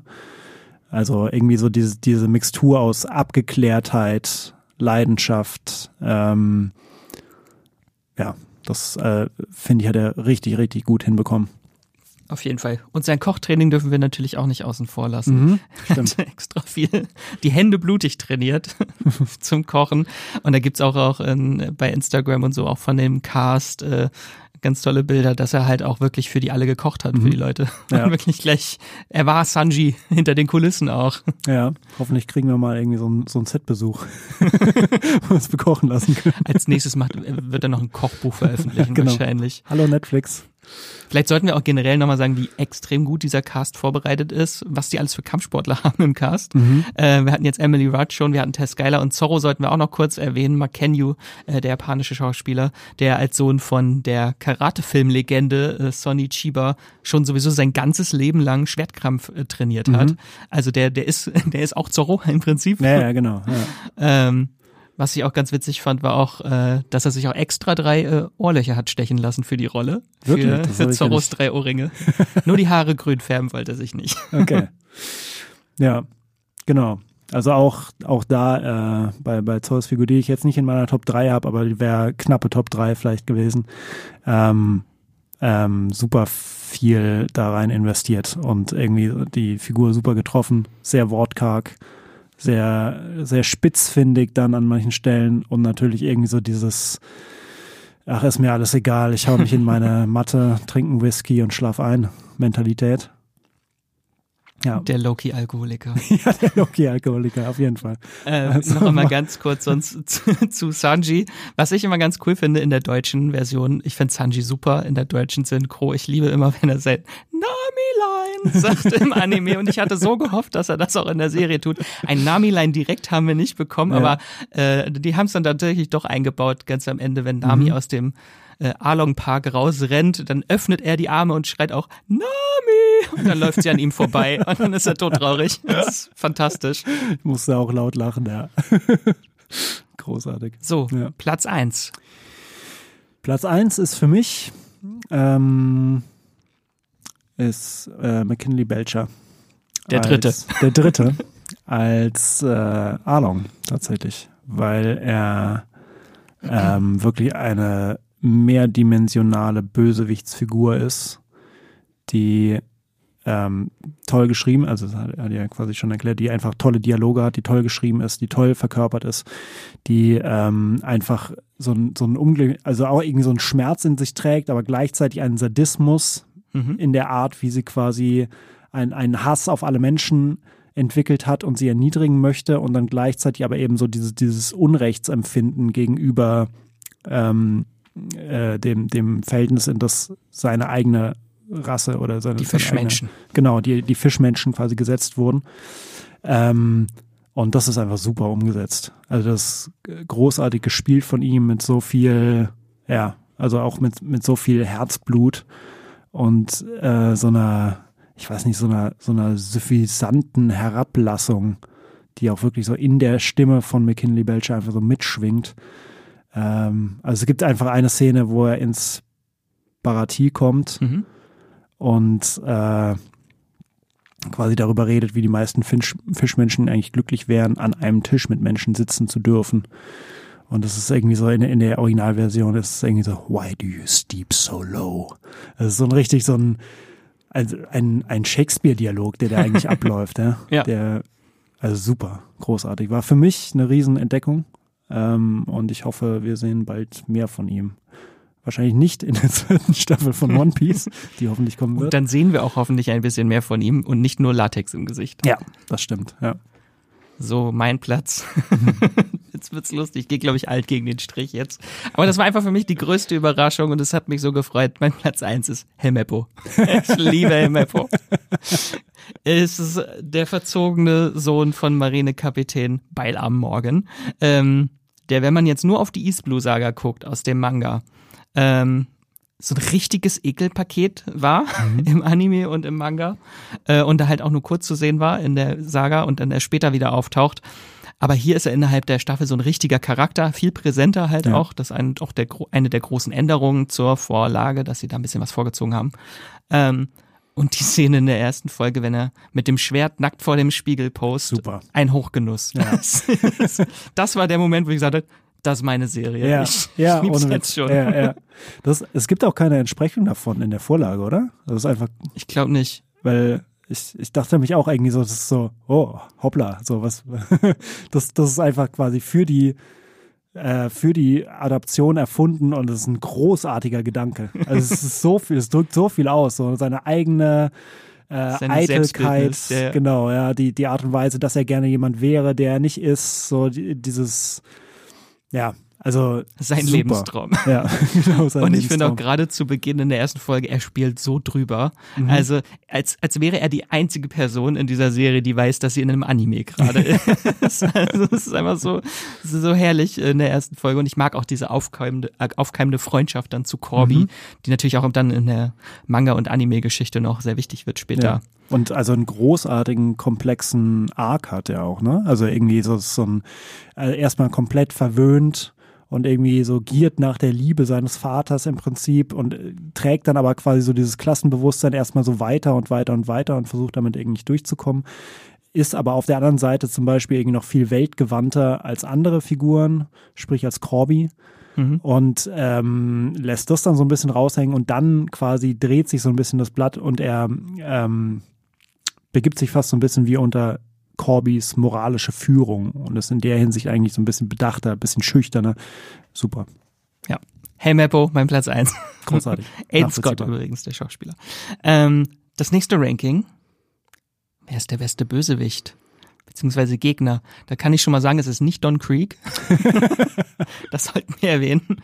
Ähm, ich fange jetzt einfach mal an mit meinem Platz drei. Mhm. Mihawk Falkenauge, äh, gespielt von Stephen Ward, der beste Schwertkämpfer der Welt, einer der sieben Samurai der Meere und ein Meister in Coolness. Ja. er ist einfach absolut cool. Sein allererster Auftritt, wenn er da per Teleschnecke kontaktiert wird, ähm, steht an so einem Schrank mit sein, äh, Strand mit seinem Riesenschwert und so nebenbei beim Telefonieren Ja. schnetzelt er da die ganzen Leute weg und mit einem Schwerthieb wird noch ein komplettes Schiff in zwei geteilt. Äh, es ist auch einfach so drüber, ich finde den super. Ja. Ähm, ich mag halt auch so seine Arroganz, das hatte ich vorhin schon erwähnt, so arrogante Genervtheit teilweise, die so rauskommt, weil er ist was Besseres. ja, er ist was Besseres, er ist stärker als alle. Ja. So, er ist halt der, ja, der beste Schwertkämpfer der Welt. Und dann halt so dieses so, oh, okay, sorry, ich bin gerade mal kurz am Handy so und nebenher metzle ich quasi eine ganze Flotte weg. So. Ja, ja. Großartig gemacht, ja. Absolut. Dann darfst Absolut du zu super. deinem Platz drei kommen. glaube, mein Platz drei wäre tatsächlich, ich bin mir bei, bei zwei und drei nicht so ganz sicher von der Verteilung her, aber ich glaube, es wäre äh, Beauregard oder Kuro. Ähm, Oder also- Captain Black. oder Captain Black, genau, also quasi Ja. ähm, ähm, der Butler, der sich irgendwann als Piratenkapitän herausstellt. Spoiler. Ja, sorry. Ähm, Der Freddy Krueger. Genau, der Freddy Krueger. Ähm, der finde ich schon, also ne, äh, gut umgesetzt ist, der auch so ein, also die, dieses ganze, ähm, dieses zurückgenommene von dem, von dem ganzen Butler-Dasein Mhm. äh, gut verkörpert. So, also das ist dieses so irgendwie so, die Marine steht vor der Tür und ich habe einen Mord geplant, ich kann die ja nicht reinlassen, aber ich muss irgendwie trotzdem die Fragen beantworten. Das ist eine tolle Szene. Das ist eine super Szene, wo, wo er quasi sagt, so ja, okay. Also natürlich habt ihr noch Fragen, dann beantworte ich eure Fragen irgendwie toll. Ähm, ansonsten ist mir die Figur manchmal so ein bisschen zugestelzt, dann doch. Mhm. Deswegen nur Platz drei. Mit seinem schönen Tick immer wieder die Ja. Brille hochschiebt. Genau, ja. Ähm, aber ansonsten toll gemacht, ja. Dann habe ich auf Platz zwei den Crack-Clown Buggy. der Clown-Pirat. Geht mir auch so, ja. Ich finde, der ist fantastisch umgesetzt. Das ist einer der schrägsten Schurken, halt vor allem auch dank seiner Trend-Trend-Kraft, wo ich dachte, wie sie den dann in Live-Action wirklich so dieses Überdrehte äh, hinkriegen. Und das haben sie wirklich ganz, ganz toll hingekriegt. Beziehungsweise halt auch Jeff Ward, der ihn spielt. Ähm, das ist so ein Pirat und Selbstdarsteller vor dem Herrn, äh, der Menschen kidnappt und sie dazu zwingt, sein Publikum zu sein, aber gleichzeitig halt auch so ein fragiles Ego hat, dass er nicht drauf klarkommt, wenn ihn jemand auf seine Nase anspricht, Ja. seine große rote Knollnase, Da gibt's auch echt ein paar super Jokes, die gut geschrieben sind, die genau auf diese Situation die auch passen. unterschiedlich funktionieren im Deutschen und auf Englisch. Ja. Ja, das stimmt, ja. Und der auch ja uns quasi äh, sozusagen nach, nachdem er als Figur im Prinzip schon wieder irrelevant geworden ist, bleibt er uns ja sozusagen in Teilen erhalten. Mehr will ich dazu jetzt mal nicht sagen. Aber auch da ähm, sind so die Sachen, die er sagt, einfach super witzig und super. Das ist ja quasi nur, nur noch aus so einer, so einer äh, gehässigen Kommentatorposition irgendwie so sich darüber auslässt, was da gerade passiert vor seinen Augen. ja. Ja, toll getroffen. Die Serie kostet das auch sehr aus. Also anstatt ihn wirklich nur so für einen kurzen Arc irgendwie einzubauen, dass sie dann wirklich das ihn auch, wie sein Charakter das auch kann, ihn aufteilen ja, genau. und ja. in der ganzen Staffel verstreuen. ja. Äh, ich mag, ich liebe dieses Bild, wo er ein, ein Kopf mit zwei Händchen auf zwei Füßchen ist. Und der ganze Rest des Tor, der Torso einfach fehlt. Ganz, ganz toll. Ich finde, er hat auch so ein bisschen, bisschen was von Gollum. Jetzt nicht von der Charakterart, sondern vor allem auch, äh, wie er halt seine Funktion in der Staffel, dass es so der Antagonist ist, mit dem sich die Helden widerwillig verbünden müssen, damit er ihnen den Weg zeigt, den Ja, richtigen. ja. Und der dann immer seine gehässigen Kommentare abliefert. Ja. Und der auch, sobald er quasi, sobald das, was er will, in Reichweite ist, sie halt auch, ja. Aber dazu, dazu müsst ihr dann mehr erfahren, wenn ihr die Serie schaut. So, Platz eins. Ich würde sagen, den hast du schon gespoilert. Ja. Es ist auch mein Platz eins. Ja. Es ist halt auch ein bisschen unfair, weil es ist natürlich so der große Gegenspieler der Staffel. Mhm. In der Serie hat natürlich jeder einzelne Arc einen eigenen Bösewicht und hier hat die Serie das natürlich schon so ein bisschen größer gezogen und ihn schon vorher aufgebaut. Mhm. Arlong, Arlong. genau. Arlong die Säge. Ja. Also, der ist Was bleibt da noch zu sagen? ich weiß auch nicht. Also, der schwebt auf jeden Fall über allen. Die anderen sind auch toll, aber Arlong ist einfach äh, von seiner Figur aus der Vorlage toll. Und Ja. hier nochmal sehr klug ähm, und sehr stark erweitert. Und ich glaube, die anderen Bösewichte, also jemand wie Buggy, der hat halt auch in Zukunft noch Chance, noch ein bisschen höher im Ranking zu kommen. Arlong hingegen nicht. Ja, ja, das stimmt, ja. So, dann noch kurz ein kleines Ranking. Welches ist der beste Arc der Staffel? Falls ihr jetzt fragt, was sind Arcs? ähm, also der Anime beziehungsweise der Manga ist in so kleine Storybögen eingeteilt. Es gibt große Handlungsbögen innerhalb der Gesamtgeschichte, die dann so Sagen heißen. In dieser ersten Staffel, die basiert auf der East Blue Saga und die unterteilt sich dann nochmal in viele kleine Handlungsarcs, kleine Bögen. Und da haben wir jetzt auch in dieser ersten Staffel so im Prinzip fünf. Da haben wir einmal die erste Folge, der Shellstown beziehungsweise Romans Dawn Arc heißt der. Dann haben wir die Sache mit Buggy, das ist der Orange Town Arc. Dann haben wir den Zero Village Arc, das ist die Geschichte mit Lysop. Mhm. Den Barati Arc und den Along Park Arc haben wir noch. Und zusätzlich haben wir eigentlich im Prinzip noch einen Arc, der sich durch die ganze Staffel spannt. Das ist der mit der Marine. Mhm. Genau. Und jetzt darfst du anfangen. Was ist dein Platz drei? Ähm, ich glaube tatsächlich Platz drei wäre für mich der Syrup Village Arc, also der Arc mit äh, Lysop und Kaida. Interessant, der hat mich am wenigsten überzeugt von allen. Ja, ich fand den tatsächlich sehr gut umgesetzt in der Adaption, Mhm. äh, weil der der verknappt so die Handlung und und lässt die quasi das also das was quasi in der in der Vorlage ja wirklich so es spielt irgendwie im Dorf und dann spielt's vor ähm, vor dem Fenster irgendwie der der der des des Herrenhauses dann und so weiter und so fort. Aber da wird das alles verknappt quasi auf das Haus selbst und es wird wie so ein Kammerspiel und Epische so eine, so eine Outdoor-Schlachten werden jetzt einfach mit wenigen genau. Personen ja, indoor. Ja, ja, genau. Und das habe ich aber auch nicht vermisst, dass das, da was fehlt, sondern dass irgendwie so komplett in diesem äh, fast so ein bisschen so, ein- so ein Horror-Setup. Ja? Mhm. Es ist irgendwie, Wo wir wieder bei Freddy Krueger sind. ja, sozusagen. Also es ist bei Nacht, ja, es spielt alles drin. Ähm, alle müssen sich quasi irgendwie verstecken vor, vor Kuro, beziehungsweise Borigar, beziehungsweise Captain Black, der durchs Haus schleicht und sie alle abmurksen will. Das fand ich dann cool gemacht. So, zugegebenermaßen ist das ein Teil des Syrup Village Arc. Den Rest fand ich jetzt auch nicht so wahnsinnig ansprechend. Ähm, aber das fand ich eine coole Entscheidung. Mein Platz drei ist der Orange Town Arc, beziehungsweise Zirkuszelt. ähm, alles, was im Zirkuszelt spielt, weil ich liebe Buggy. Einfach sein allererster Auftritt ist auch fantastisch. Die Witze, die dort reingebracht werden, ähm, auch der Kampf äh, gegen ihn, wo er das erste Mal seine Kräfte zeigt, das ist toll umgesetzt. Ähm, fand ich alles super. Ja. Und auch diese Saw-Falle, in die er, in die der Ruffy steckt, weil er dank seiner Teufelsfrucht ja eigentlich im Meerwasser nicht überleben kann Ja. oder ertrinken kann. Äh, Und dann in so einem großen Wassertank ist, der sich langsam mit Meerwasser füllt. Ja, ja, genau. Das ist auch eine super Idee. Toll umgesetzt auch. So, dann springe ich jetzt einmal direkt mal zu meinem zweiten Platz äh, und nehme ihn vorweg. Und das ist der Barati-Arc. Ja, bei mir auch.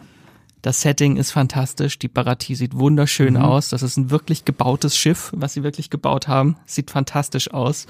Ähm, wir lernen endlich Sanji kennen. Es hat lange gedauert in der ersten Ja. Staffel. äh, erst ab Folge 5 lernen wir ihn kennen. Und die Story mit ihm und Jeff finde ich super. Es gibt den tollen, aber leider etwas zu kurzen Kampf zwischen Mihawk und Zorro in diesem Arc. Den fand ich auch ganz toll. Und äh, natürlich der Twist, dass der eigentliche Bösewicht des Arcs schon gleich zu Beginn ausgeschaltet wird, Don Creek, dass der Ja. gar nicht vorkommt. Ja. Das hat mich so kalt erwischt. ich konnte nicht mehr vor Lachen.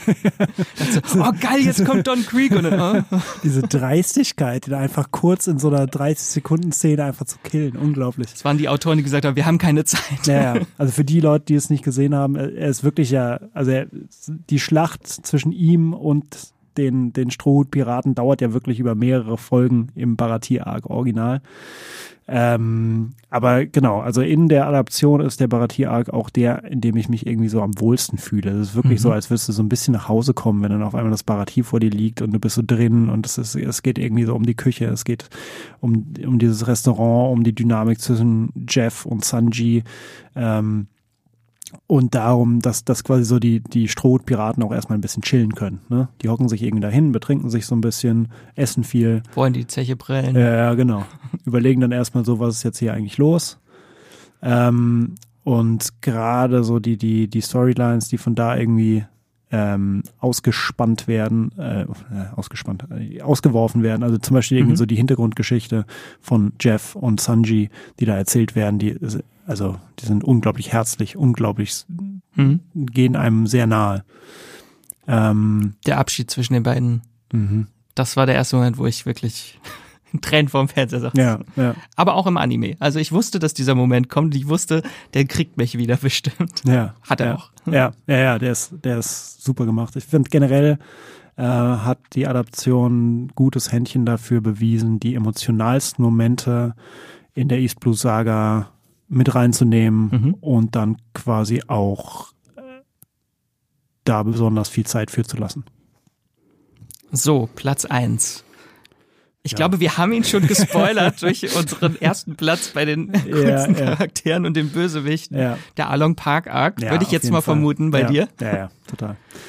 Also auch vor allem bestimmt durch Arlong selbst. Ja.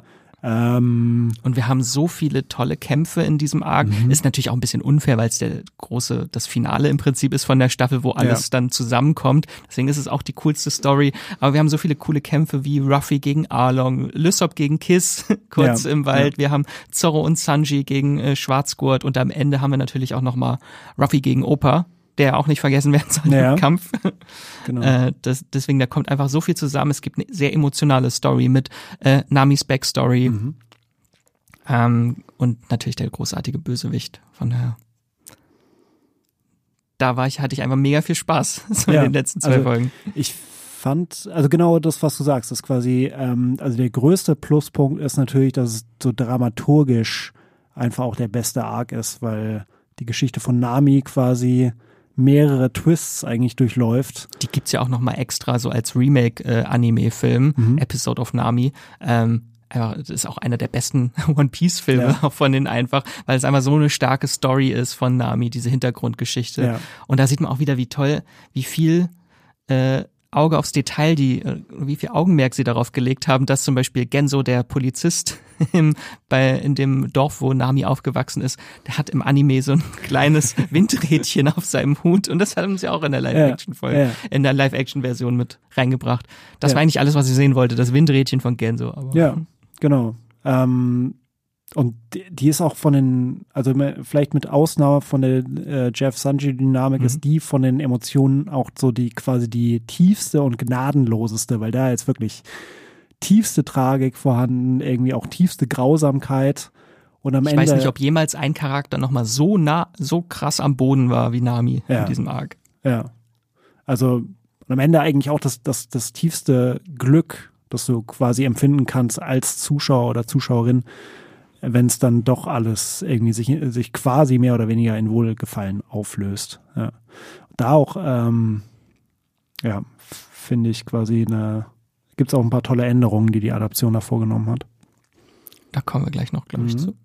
Ähm, gut, du darfst jetzt noch schnell eine Lieblingsszene. Wir machen jetzt kein Ranking, wir machen nur eine Lieblingsszene. Okay.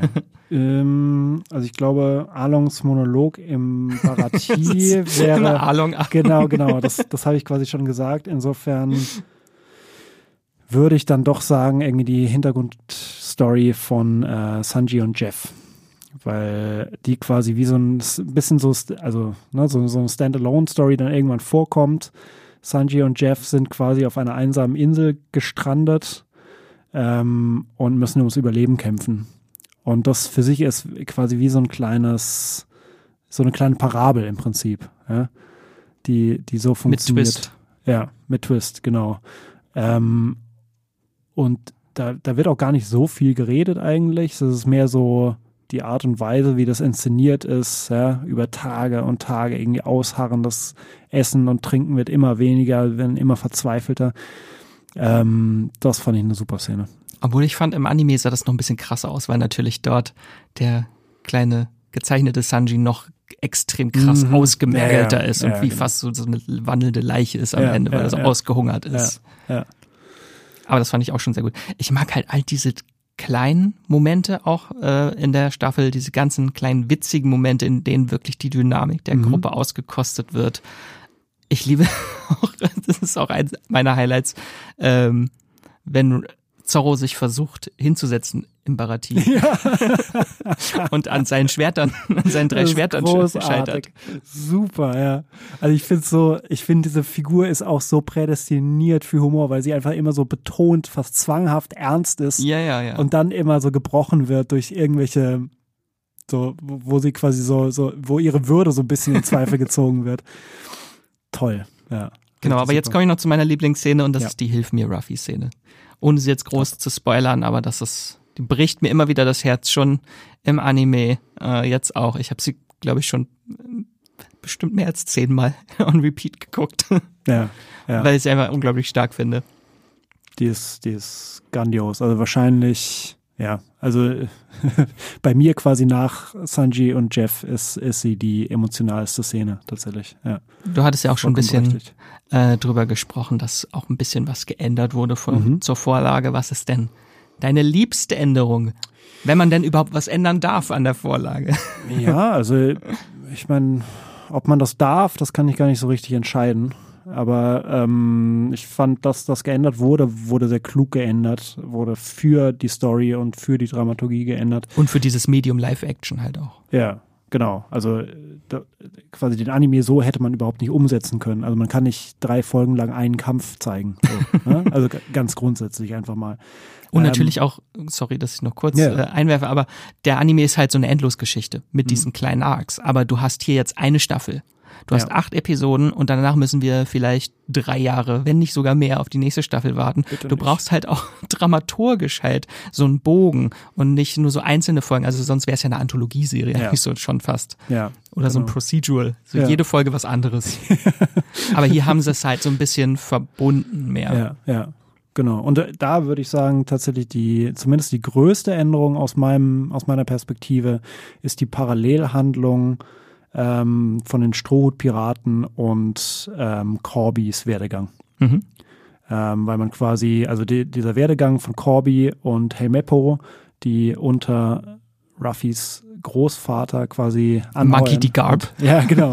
ähm, und, und dazu, ja, daran wachsen quasi an dieser Aufgabe, so in der Marine quasi irgendwie sich so, so ein bisschen hocharbeiten oder äh, ähm, äh, ähm, also zeigen, dass wir es drauf haben. ist er halt auch so komplett der Gegensatz von Ruffys Geschichte. Ruffy Mhm. steht so für das Wilde, für die Freiheit und die hast du dann jetzt diese Marine, die dem gegenübergestellt wird, so als Konformität. Genau, ja. So als ja. Institution der Konformität. Und auch da aber quasi so dieses, ähm, diese, dieses Entgegenstellen von Pflichtbewusstsein und dann dem eigenen persönlichen Kodex, dem man folgen sollte.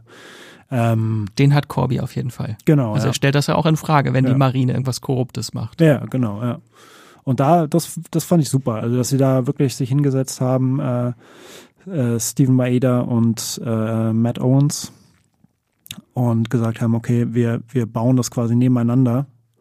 Und ähm, das dient uns quasi dazu, eine Situation aus mehreren Perspektiven zu sehen und gleichzeitig auch Spannung aufzubauen, weil quasi ne, irgendwie Ru- Ruffy und die Strohhutpiraten wissen dann nicht, dass sie verfolgt werden, aber sie werden verfolgt und dann treffen sich die Wege und gehen wieder auseinander. Und ja, das ist äh, ein super Weg gewesen, Spannung aufzubauen und ähm, gleichzeitig einfach noch mehr über Figuren zu erzählen. Ja, vor allem mal über Corby, sonst wäre der nur in der ersten Folge Genau. gewesen und wäre dann irgendwann in Staffel 5, wäre der wieder zurückgekehrt. Ja, ja. So ist es ja im Prinzip im Anime oder in der Manga-Vorlage, dass er Ja. dann viel, viel später wieder erst auftaucht. Ähm, und natürlich haben sie halt auch Vizeadmiral Gab vorgezogen, der auch viel später erst in der Vorlage vorkommt. Aber dadurch hat das so einen emotionalen Bogen und ich mag auch die Geschichte von Gab, dass er Mhm. quasi auch hat auch so einen Coming-of-Age-Moment, dass er realisieren muss, äh, Ru- Ruffy loszulassen oder so Ja. zu akzeptieren, wie er ist. Er möchte halt, er ist Pirat, Pirat und äh, Gab möchte das nicht wahrhaben, dass sein Ja. Neffe ein Pirat ist. Der möchte ihn gerne in diese Konformität zwingen, möchte eigentlich, dass er Marinesoldat wird, aber muss halt dann auch akzeptieren, was Ja. der Wunsch seines Neffen ist. Und Hast- ihn halt so ein bisschen auch kitzelt und dahin hi- hinausfordert. Ja. Heißt es dann bei Garb Coming from Age? Oder Coming in Age? Man weiß es nicht so richtig. Naja, jedenfalls. aber jedenfalls, genau, ja. Also das, ähm, das ist tatsächlich äh, eine tolle Szene auch, ja. Dann wollen wir zum Abschluss noch einen kurzen Ausblick wagen Mhm. auf Staffel 2. Also Staffel 2 ist noch nicht bestellt. Das ist leider noch sehr traurig. Ich zweifle nicht an, dass es keine zweite Staffel geben wird, also dass es eine Staffel geben wird. Ähm, ist nur eine Frage der Zeit, ist halt gerade ein bisschen schwierig alles Ja. mit äh, Streiks und es ist extrem zeitaufwendig, diese Serie zu produzieren. Mhm. Von daher, also vor 2025, 2026 werden wir wahrscheinlich nicht sehen. Ja, Selbst wenn sie nächstes Jahr erst anfangen, da steckt halt so viel Arbeit drin. Die Drehbücher müssen geschrieben werden. Die Zusammenarbeit mit Eiichiro Oda hoffe ich, dass sie weitergeführt wird, weil das halt auch wirklich was ausmacht an dieser Adaption. Ähm, genau. Aber so inhaltlich, wenn ihr die erste Staffel gesehen habt, so und äh, gar nicht wisst, wie es weitergeht, äh, mit Blick auf Manga und Anime, wird jetzt quasi als nächstes eine andere Saga erzählt. Wir hatten jetzt die East Blue Saga und jetzt kommt als nächstes die Alabaster Saga, heißt sie. Das ist das erste große Abenteuer der Strohhutpiraten auf der Grand Line. Mhm. Das wissen wir jetzt endlich am Ende der ersten Staffel. Jetzt geht's wirklich auf die Grand Line. Sehr, Im Anime fand ich das wie so ein Dauergag. Das war so wie Winter is Coming. So, Ja. jetzt fahren wir mal zur Grand Line. Ach nee, wir machen nee, noch einen kurzen Sto- Stopp. Ja, ja. Jetzt sind sie aber wirklich auf der Grand Line. Genau. Ähm, genau, das sind, diese Sage hat im Manga 117 Kapitel. Die erste Staffel jetzt hat ungefähr 100 Manga-Kapitel adaptiert. Also nimmt sich, glaube ich, jetzt nicht viel von der Vorlage, was da adaptiert wird. Und natürlich gibt es viele neue Settings, neue Bösewichte und auch neue Strohhutmitglieder sogar. Ähm, in Staffel 1 wurde auch schon ein bisschen was davon vorbereitet. Zum Beispiel sehen wir ganz am Ende, Achtung Spoiler, ähm, einen Menschen, der zwei Zigarren raucht.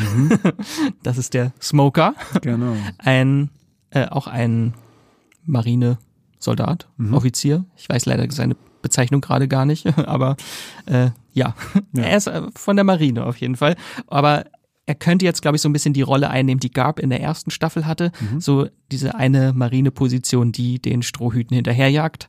Äh, das wäre dann hier Smoke, aber der ist natürlich noch gefährlicher als Ja. Garb, weil er Teufelskräfte hat. Er hat eine Teufelsfrucht äh, gegessen, genascht und kann sich in Rauch verwandeln. Oh ja.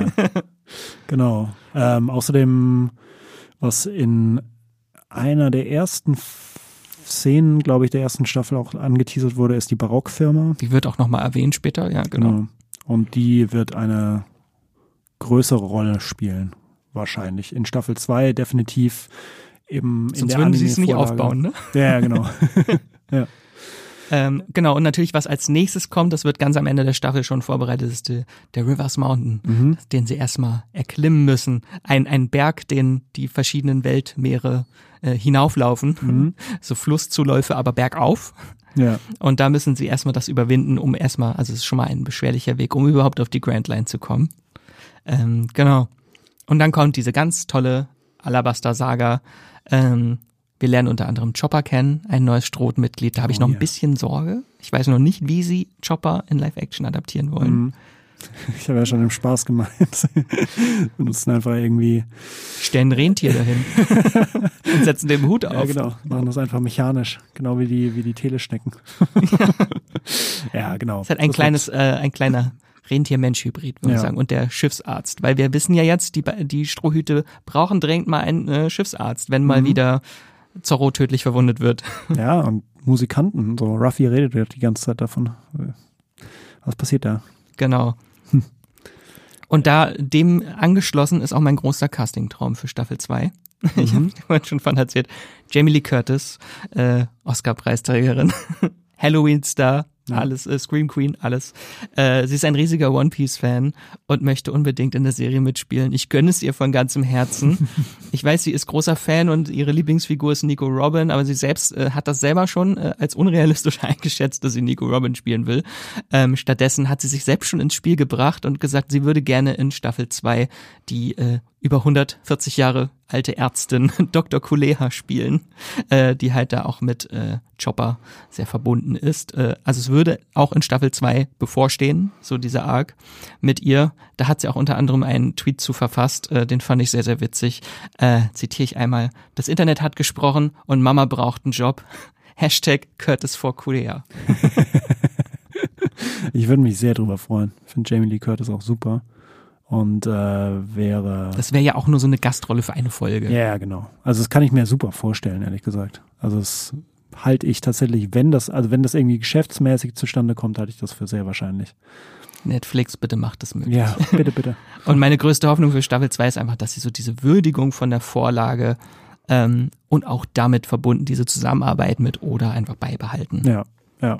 Aber vielleicht, also wenn das wirklich gut läuft, jetzt auch mit den, ne, mit den ganzen Zahlen für die erste Staffel, dann hat Netflix vielleicht auch genug, äh, wie soll man sagen, Geistesruhe, um dann zu sagen, okay, wir lassen euch die Zeit, wir Mhm. geben euch das Geld und vor allem könnt ihr diese Zusammenarbeit mit Oda irgendwie so weiterführen, weil die scheint ja schon auch sehr zeitintensiv gewesen zu sein. Es gab ja irgendwie Berichte, wie wirklich um, um zwei Uhr nachts dann irgendwie irgendwelche Live-Schaltungen gab und sie sich abgesprochen haben und ihm gesagt haben, das wollen wir drehen und das wollen wir machen. Ähm, dass das weiter. Es ist, dauert halt auch einfach unglaublich lange, diese Produktion. Du hast halt durch diese verschiedenen Arcs immer wieder komplett neue Sets. Deswegen Ja. ist die Serie auch so teuer. Die müssen für jede Story wieder neue Sets bauen. Die kommen ja nie wieder zurück. Also die Ja. segeln ja nicht zurück, die Strohpiraten. Deswegen musst du immer neue Settings bauen. Vielleicht ist es ein bisschen äh, einfacher, weil dieser ganze Alabaster-Arc äh, einen großen Teil von dieser Sage auch einnimmt und das halt so ein Setting ist. Das wird dann vielleicht ein bisschen einfacher, dass sie nicht in jeder Folge komplett ein neues Schiff und alles bauen müssen Ja, ja. weil es diesmal auch in der Wüste spielt viel, nicht auf dem Meer. Äh, bin ich aber sehr gespannt. Ich möchte einfach, dass es so schnell wie möglich kommt. Ja, ja, ich auch. Ich, ich drück mir selbst und allen anderen großen Fans die Daumen. Ich hoffe, sie kommt bevor der Cast, bevor die alle über 30 sind. Ja, ja, genau. Es gibt eben noch eben ein Zeitschema, das irgendwie auch noch erfüllt werden muss. Ja. Wir kommen niemals an das One Piece, glaube ich. Die sind dann, also das ist dann die größte Änderung zur Vorlage, dass die halt in real altern Ja. und dann 60 sind am Ende ja, gut. und sagen müssen, jetzt ist die neue Generation. Ja, genau. Äh, ich muss noch eine Sache sagen, bevor wir, bevor wir quasi enden. Ich habe äh, mich vorhin so ein bisschen versprochen. Äh, Lysos beste Freundin heißt natürlich nicht Kayla, sondern Kaya. Siehst, habe ich auch nicht mitbekommen. Ja. Kaya, natürlich. Ja, ja. So, damit sind wir aber durch mit unserem One Piece Liebe Podcast. äh, ich hoffe, wir konnten euch ein wenig für die Serie begeistern. Wir könnten jetzt wahrscheinlich noch stundenlang weiter schwärmen über die Serie, aber wir wollen es ein bisschen kurz und knackig halten.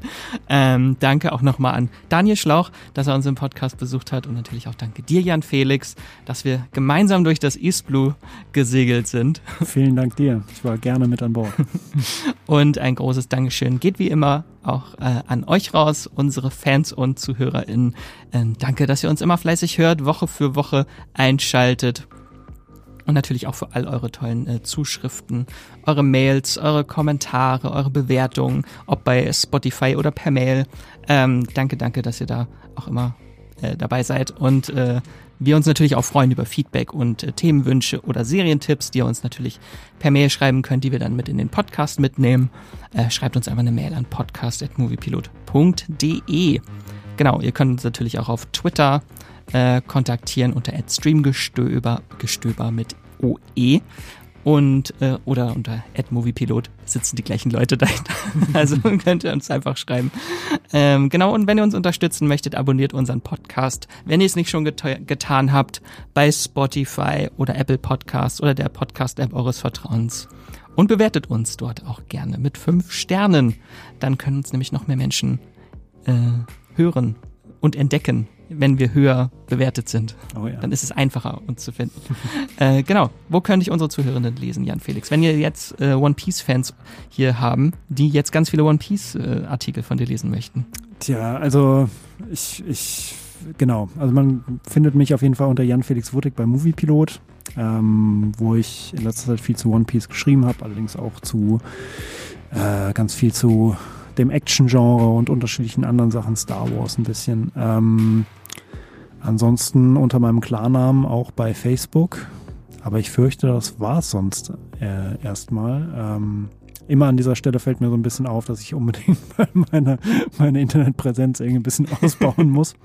Aber ja, die zwei Anlaufstellen habt ihr auf jeden Fall. Ja, mich findet ihr auch bei, bei Twitter und Instagram unter Max Wiesel oder Wieselmax auch nicht so aktiv. Bei Twitter schon eher, beziehungsweise X, formerly known as Twitter. Ähm, und natürlich auf Moviepilot und auch unter meinem Namen Max Wieseler. Ähm, viel zu Serien, jetzt zu One Piece. Also lest da gerne mal. Wir freuen uns. Ähm, genau.